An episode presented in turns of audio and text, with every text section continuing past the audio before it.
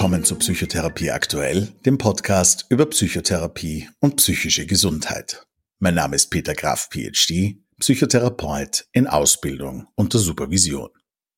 In dieser Folge sprechen wir über Psychotherapie in der Schule und ich freue mich sehr, Frau Magistra Hertha Wimberger begrüßen zu dürfen. Magistra Wimberger ist Wirtschaftspädagogin, Mediatorin und Psychotherapeutin mit Zusatzbezeichnung Integrative Gestalttherapie in freier Praxis in Linz. Frau Magistra Wimberger ist stellvertretende Vorsitzende des Oberösterreichischen Landesverbands für Psychotherapie und Vorstandsmitglied im Österreichischen Bundesverband für Psychotherapie. Zurzeit arbeitet sie als Schulpsychotherapeutin in einer Bildungsanstalt für Elementarpädagogik und an einem Gymnasium. Herzlich willkommen, Frau Magistra Wimberger. Danke für die Einladung. Ich freue mich schon auf das Gespräch. Was ist Schulpsychotherapie?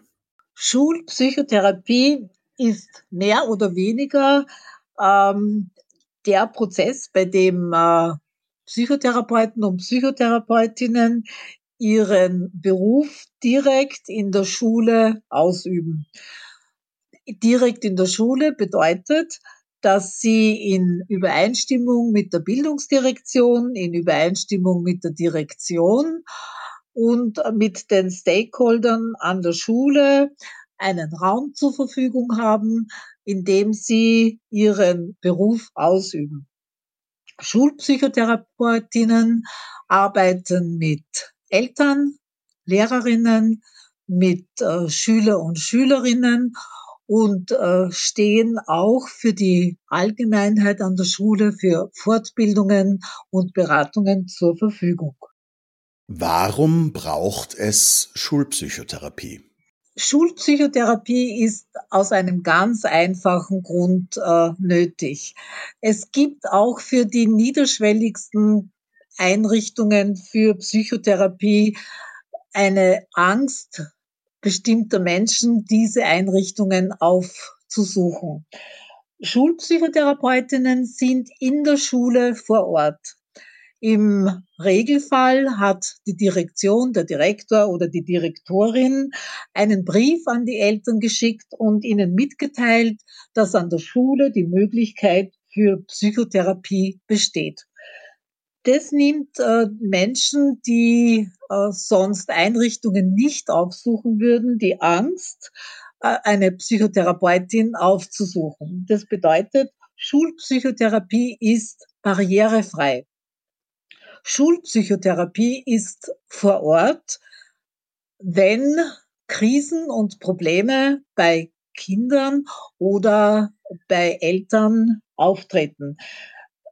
Die Schulpsychotherapeutin kann ganz einfach aufgesucht werden und äh, kann so sofort und äh, vor Ort helfen, denn es ist ja für Psychotherapeuten in freier Praxis immer wieder das Problem, dass die Schule, wo die meisten Probleme ja sichtbar werden und auftreten, für in der Regel schwer erreichbar sind.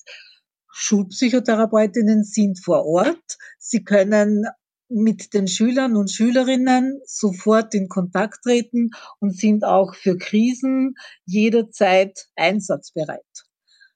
Darüber hinaus kann via E-Mail jeder Mensch an der Schule mit der Schulpsychotherapeutin Kontakt aufnehmen und sie zu anstehenden Problemen befragen. Welche Schwierigkeiten gibt es bei der Implementierung von Schulpsychotherapie? Bei der Implementierung von Schulpsychotherapie gibt es nach meiner Erfahrung nur ein Problem und das ist die Finanzierung, das ist das Geld. In jeder Schule wird sehr begrüßt, dass eine Schulpsychotherapeutin vor Ort sein sollte. Jeder am Schulbetrieb Beteiligte kennt die Probleme, die vor Ort äh, auftreten und äh, wünscht sich, äh, dass jemand da ist, der kompetent, gut ausgebildet und in der Materie versiert äh, für Schüler, Eltern und Lehrerinnen zur Verfügung steht. Allein es scheitert am Geld. Und äh, meine Erfahrung ist die, dass Schulpsychotherapie vor allem in den privaten Schulen äh, implementiert wird, weil den Trägervereinen der Vorteil, eine Schulpsychotherapeutin vor Ort zu haben, sehr bewusst ist und darum auch von den privaten Schulen das gerne finanziert wird. Schwierig wird es bei den öffentlichen Schulen, weil äh, der Schul, weil hier der Schulträger der Bund oder das Land ist und hier das Geld einfach nicht vorhanden ist. Welchen Störungsbildern begegnen Sie in der Schule? Die Störungsbilder in der Schule sind teilweise sehr gravierende. Vor allem zu Beginn des Schuljahres waren die ersten Schüler und Schülerinnen, die zu mir gekommen sind, durch äh, sehr schwere Diagnosen äh, gekennzeichnet. Es waren am Anfang vor allem Schülerinnen, die Angst- und Panikattacken hatten, zum Großteil sogar in, auf, in der Pause auf den Gängen. Sehr massive Ängste und eben nicht nur Prüfungsängste, sondern allgemeine Ängste, Zwänge, die sehr häufig auch bedeutete Zwangsgedanken zu haben. In zweiter Linie dann Selbstverletzung, oft in einem sehr, äh, sehr hohen Ausmaß die Selbstverletzung, Suizidalität, zum Teil in allgemeiner Form, aber durchaus auch in einer sehr akuten äh, Form. Depressionen sehr häufig. Es kamen Schülerinnen zu mir, die mir von Missbrauch äh, erzählten, sexuellen Missbrauch erzählten, vor allem auch unter Jugendlichen ist das also doch auch ziemlich verbreitet. Mobbing in der Klasse, Schwierigkeiten dem Unterricht zu folgen, weil viele Schüler störten. Einige Schüler und Schülerinnen kamen auch, weil sie Probleme mit ihren Eltern hatten, weil sie sich zu Hause nicht wohlfühlten. Lehrer und Lehrerinnen kamen, um mit mir gemeinsam über Schüler und Schülerinnen zu sprechen, die für sie auffällig geworden sind und da ist es dann oft auch gelungen, dass äh, die Klassenvorstände die Schüler und Schülerinnen dann auch ähm, zu mir begleiteten, so dass ich hier einen Übergang bilden konnte, äh, bis dass wir eine Psychotherapie in freier Praxis organisieren konnten. Die Selbstverletzungen sind leider sehr, sehr verbreitet und äh, genauso wie Suizidalität diese Selbstverletzung bewirkt, wenn das, die, wenn das andere Schüler und Schülerinnen mitkriegen, dann äh, oft dazu, dass ganze Klassen dazu neigen, äh, sich selbst zu verletzen oder suizidale Gedanken zu haben. Das ist äh, wie eine Ansteckung. Wie läuft eine Psychotherapiesitzung in der Schule ab?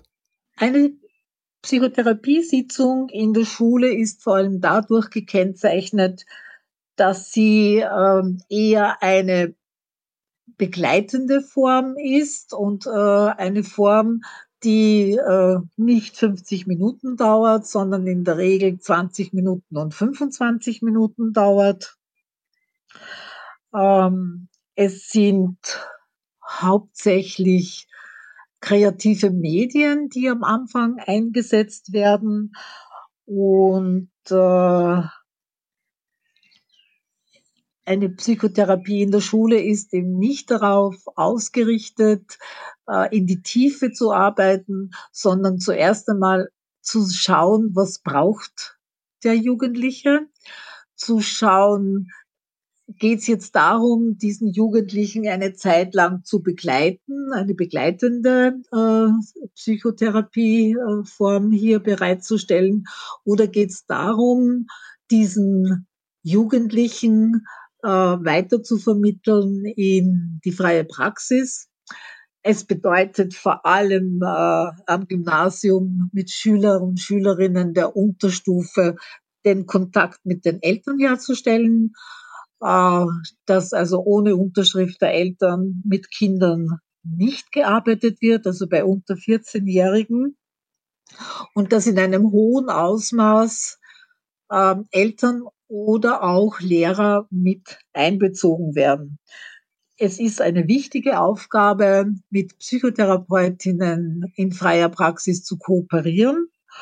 Und nach meiner Idealvorstellung sollte eine Psychotherapeutin eine Mittlerrolle einnehmen, und zwar Schüler und Schülerinnen aus der Schule hinaus zu vermitteln in die freie Praxis, aber auf der anderen Seite auch für Jugendliche, die in Psychotherapie bei freien Kollegen sind, dass diese Kollegen via Schulpsychotherapeutin auch den Weg suchen zu den entsprechenden Klassenvorständen, zu den entsprechenden Lehrern, so dass hier eine gute Vernetzung äh, entsteht im Sinne der Jugendlichen, denn ich habe jetzt nach einem Jahr Schulpsychotherapie die Erfahrung gemacht, dass natürlich vor Ort viel besser eingeschätzt werden kann, die Problematik eines Schülers, einer Schülerin und dass man in der freien Praxis diesen direkten Zugang in der Regel nicht hat. Und das ist schon ein sehr großer Vorteil von Schulpsychotherapie. Vor allem auch, weil ich natürlich äh, Kontakt aufnehmen kann mit einem Klassenvorstand, beziehungsweise der Klassenvorstand mit mir Kontakt aufnimmt und ich so den, so die Wahrnehmung habe, dass man effizienter die jeweilige Problematik äh, der jeweiligen Problematik des, des Schülers und der Schülerin begegnen kann. Was müssen PsychotherapeutInnen, die an der Schule arbeiten, besonders beachten? Für Schulpsychotherapeutinnen ist es ganz besonders wichtig, dass es ihnen immer klar ist, dass sie zwar in der Schule arbeiten, mit den Eltern, Lehrern und Schülerinnen, dass sie aber nicht Teil der Schule sind. Das heißt, sich immer wieder dessen bewusst zu sein, dass wir als freie Berufsgruppe mit unserem Schweige, äh, mit unserer Schweigepflicht und mit unserem je eigenen Berufsethos hier in einem artfremden Gebiet arbeiten. Die Problematik, die ich in diesem Jahr erlebt habe, liegt vor allem darin, dass natürlich sehr häufig auch Konfliktfelder bei mir in der Therapiestunde auftauchen. Und dass Schüler und Schülerinnen oder auch Eltern versuchen, mich als Psychotherapeutin in einem Konfliktfeld auf ihre Seite zu ziehen, in einer bestimmten Form mich zu manipulieren, äh, damit ich in ihrem Sinne interveniere, sei es beim Lehrer der Lehrerin oder auch in der Direktion. Und da immer sehr genau sich abzugrenzen und auch genau zu schauen, welche Dynamik ist es und wie kann ich mich hier jetzt auch professionell verhalten. Das ist also eine große Voraussetzung dafür, damit man auch wirkungsvoll arbeiten kann und nicht von der einen oder anderen Seite vereinnahmt zu werden und somit äh, Konfliktpartei zu werden und nicht äh, außenstehende, kompetente Unterstützungsperson für beide Seiten zu sein. Es ist auch zu beachten, dass wir anders arbeiten müssen in der Schule, denn eine normale, man ist so ungefähr eineinhalb Stunden in der Schule, in der Hammerlingsschule zum Beispiel zweimal eineinhalb Stunden. Ähm, es kommen viele Schüler zu mir und ich arbeite jeweils 20, maximal 25 Minuten. Und es ist auch zu beachten, und das habe ich vielleicht am Anfang etwas unterschätzt, dass es natürlich sehr erschöpfend ist, wenn so komplexe Fälle vier, so alle 20, 25 Minuten ein Wechsel ist und sehr häufig ja andere Personen auch involviert sind. Und so diese Intimität und Ruhe, die bei mir in der Praxis entsteht, wenn ich also 50 Minuten regelmäßig jede Woche mit einem Jugendlichen arbeiten kann, dass das hier nicht möglich ist. Da muss man schon sehr gut auf sich aufpassen und äh, vor diesen eineinhalb Stunden und, oder auch nach diesen eineinhalb Stunden dafür zu sorgen, dass man sich wieder ähm, seelisch lockert und ganz bewusst aus der Schule hinausgeht und äh, die Problematik noch einmal äh, dokumentiert und dann auch wirklich gut abschließt. Worum geht es bei Fit for School? Fit for School ist eine Entwicklung der Abteilung Säuglinge, Kinder, Jugendliche beim österreichischen Bundesverband für Psychotherapie. Hier haben einige Kolleginnen viel Zeit und Energie und Know-how in das Konzept Fit for School investiert. Ähm, die Intention ist, dass es ein, einen Qualitätsrahmen für Schulpsychotherapie gibt, der in ganz Österreich gleich ist. Fit for School bestimmt die Bedingungen, die an einer Schule vorhanden sein müssen, damit äh, Psychotherapie dort qualitativ hochwertig geleistet werden kann. Fit for School zeigt, ähm, welche Schritte notwendig sind, welches Prozedere notwendig ist in der Schule. Fit for School zeigt auf, welche Aufgaben Schulpsychotherapeutinnen haben und äh, Fit for School gibt ein eigenes Qualitätssiegel, das Schulen erhalten, die sich diesen Qualitätsmerkmalen anschließen und unterwerfen. Die Idee dahinter ist, dass es eben nicht einen Wildwuchs geben soll und einfach drauf los Therapie an den Schulen geleistet wird, sondern dass in einer bewährten Form äh, Psychotherapie an den Schulen implementiert wird.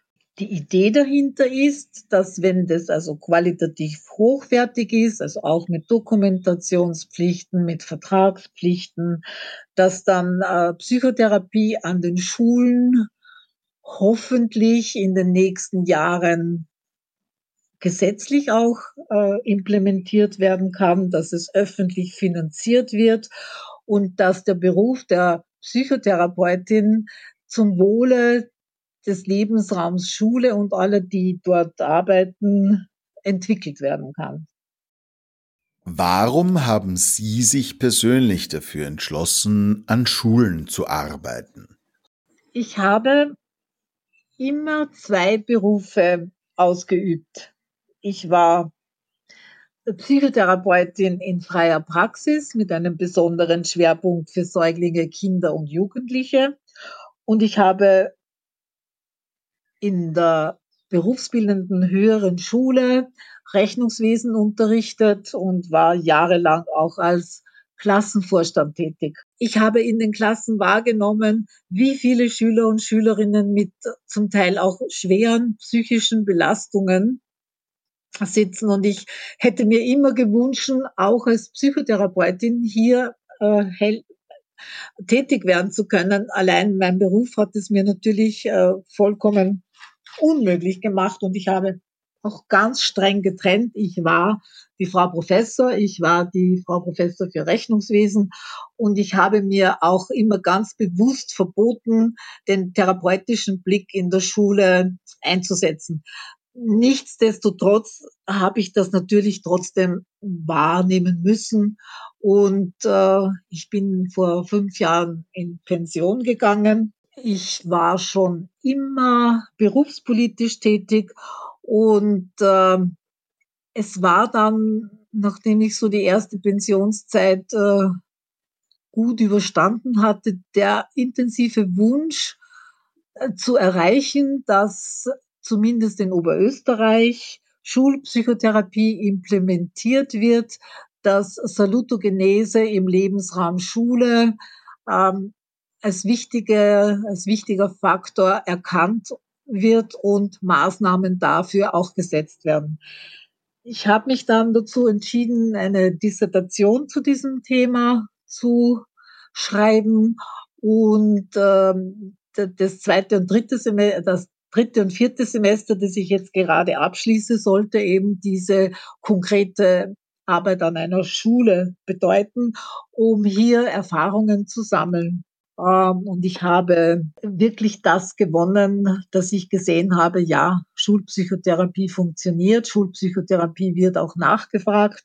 Und ich habe aber auf der anderen Seite auch erfahren müssen, dass Finanzierung ein sehr schwieriges Thema ist.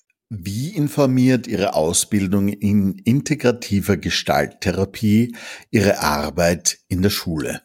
Ich bin sehr froh, eine Ausbildung in integrative Gestalttherapie absolviert zu haben, da ja der Umgang mit kreativen und Einsatz von kreativen Medien ein integraler Bestandteil meiner Ausbildung war. Und äh, es schon von Vorteil ist, äh, wenn ich einen großen Zeichenblock und Zeichenstifte habe, um vor allem den Unterstufenschülern Betonung auf männlich, es auch zu erleichtern, ihre inneren Konflikte oder ihre Themen zu artikulieren, indem sie nicht reden müssen, was ihnen oft schwerfällt, sondern indem sie es zeichnen können.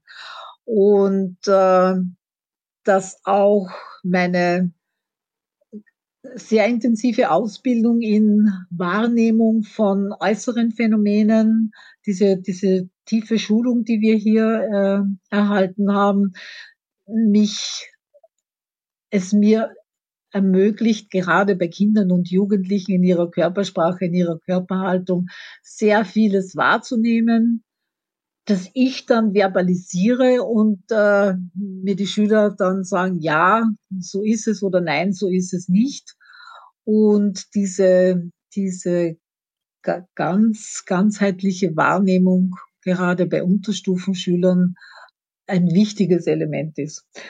Bei den Oberstufenschülern ist es ist das nicht so ausgeprägt, obwohl auch die es schätzen, wenn sie mit, mit, äh, mit, mit Zeichnen so ein Stück von ihrer inneren Spannung auf Papier bringen können. Was würden Sie Kindern raten, die sich in der Schule schwer tun? Das ist eine äh, schwierige Frage. Denn es kommt darauf an, womit sie sich schwer tun. Meine Erfahrung hat mir jetzt gezeigt, dass hauptsächlich Schüler und Schülerinnen zu mir kommen, die sich sozial schwer tun. Denn psychische Erkrankung, psychische Besonderheit, psychische Akzentuierung bedeutet in der Regel, dass diese Kinder sich nicht so verhalten können wie andere Kinder. Sie haben eine andere Körperhaltung, sie haben eine andere Form zu, zu sprechen und häufig und ganz besonders eben auch eine andere Art zu denken. Meistens sind sie, sind ihre Gedanken Erwachsenen ähnlicher oder Jugendlichen ähnlicher und durch ihr Leiden bedingt nicht so kindlich und auch nicht mehr so unbefangen wie bei Kindern, die von diesem von dem nicht betroffen sind, äh, eine psychische Erkrankung zu haben. Und für diese Kinder ist es eigentlich sehr schwer, weil sie ja in der Schule, weil sie ja dann das erleben, was, was man dann Mobbing nennt und äh, ein zusätzliches Leiden dazukommt. Mit diesen Kindern arbeite ich ganz besonders am Selbstwert. Und das verstehen die einfach auch sehr gut. Die, die haben schon auch gut erfahren, dass wenn man eben nicht so ist wie alle anderen, dass es dann auch wichtig ist, das zu schätzen, dass ich jemand bin, der ein bisschen anders ist, der anders äh, denkt und fühlt und dass ich mir dieser Besonderheit auch bewusst bin und diese Besonderheit auch besonders schätzen kann.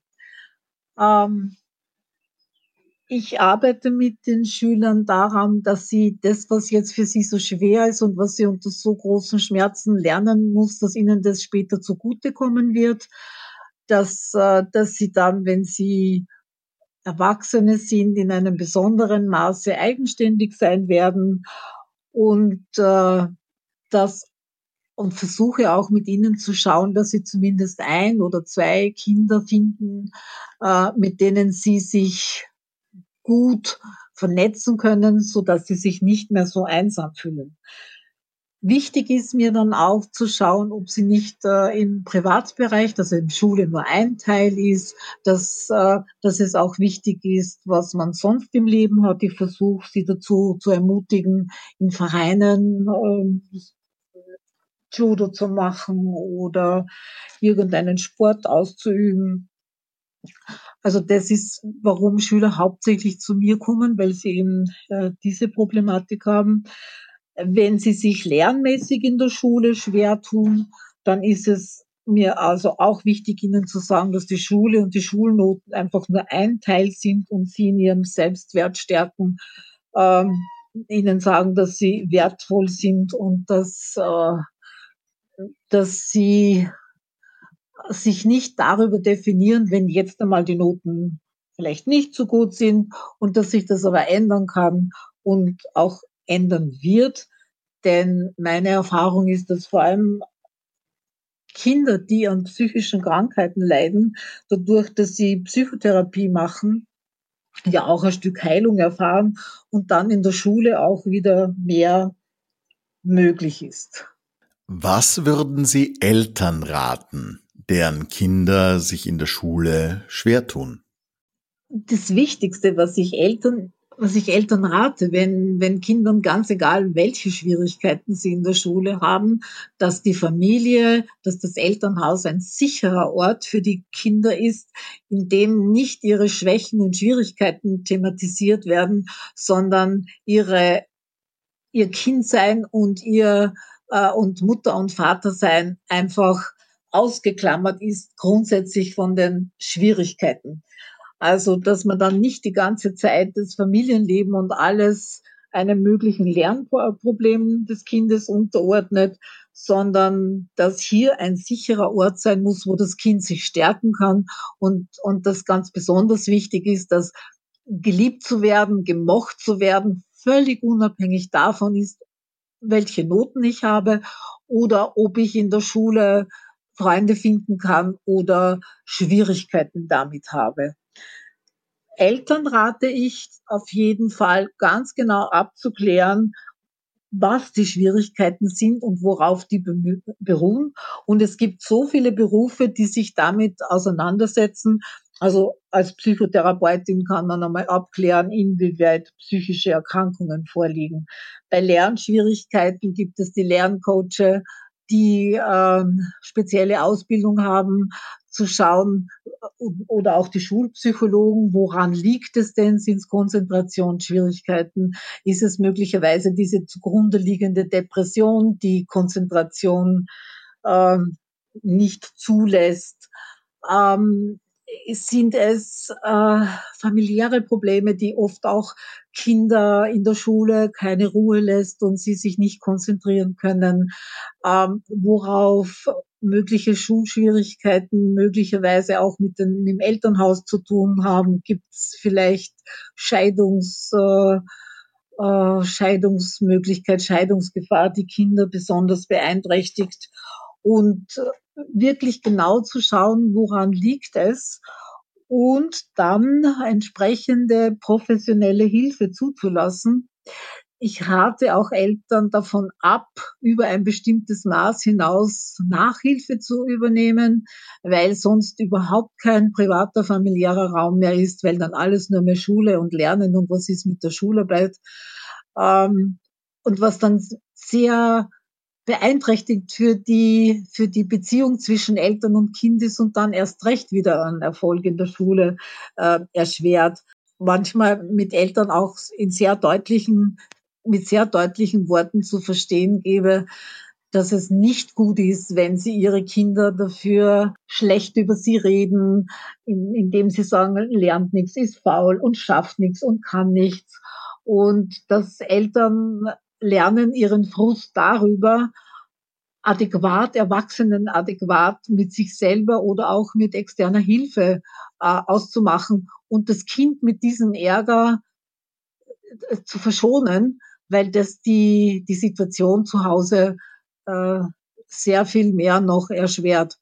Und das ist eigentlich so der Punkt, der am allerschwierigsten ist, weil in der Regel Eltern, die wütend über ihre Kinder sind, sich glauben, sie haben ein Recht, diese Wut und diesen Ärger den Kindern gegenüber auszudrücken, weil die ja dran schuld sind, dass es ihnen schlecht geht. Also die Elternarbeit ist zum Teil eher konfrontativ, weil es leider wirklich viele Eltern gibt, die, die wenig äh, reflektiert darüber sind, dass ihre Sorge um das Kind und auch, dass sie das Kind wirklich gern haben, wenn sich das in Ärger ausdrückt dem Kind gegenüber, dass es dem Kind dann fast nicht mehr möglich ist oder auch fast unmöglich ist zu sehen, dass was von den Eltern als Zorn und Ärger und teilweise auch Schimpfen dem Kind gegenüber passiert, dass das in Wirklichkeit äh, eine Maske oder verdeckt dahinter die Liebe und die Sorge steckt. Und das ist auch, was für mich eigentlich, das ist, was gesellschaftlich, glaube ich, wirklich äh, wichtig ist, dass diese Leistungsgesellschaft die Eltern so unter Druck setzt, also Eltern, die nicht jetzt wirklich sehr reflektiert sind, massiv unter Druck bringt und sie wirklich glauben, damit sie dem Kind was Gutes tun, dass sie diesen Druck ungebremst eins zu eins weitergeben. Und, und viele Kinder können mit diesem Druck nicht besonders gut umgehen. Also das Wichtigste ist, dass man die Beziehung zwischen den, den, den Kindern und den Eltern in der Familie, auch mit den Geschwistern, dass man da sehr gut darauf schaut, dass man gute Zeit miteinander verbringt, dass man, dass man auch zum Ausdruck bringt, dass man sich gern hat, dass, dass es auch Möglichkeiten gibt, dass das spürbar wird und dass dem, dem Leist, der Leistung und der Schule ein schon wichtiger, aber nicht der wichtigste Platz in der Familie und im, im Beziehungsleben zukommt. Ja, Frau Magistra Wimberger, dann danke ich Ihnen an dieser Stelle wirklich ganz, ganz herzlich dafür, dass Sie sich heute Zeit genommen haben, mit mir über dieses wirklich interessante und wichtige Thema zu sprechen. Es hat mich wirklich sehr gefreut. Vielen, vielen herzlichen Dank. Gerne.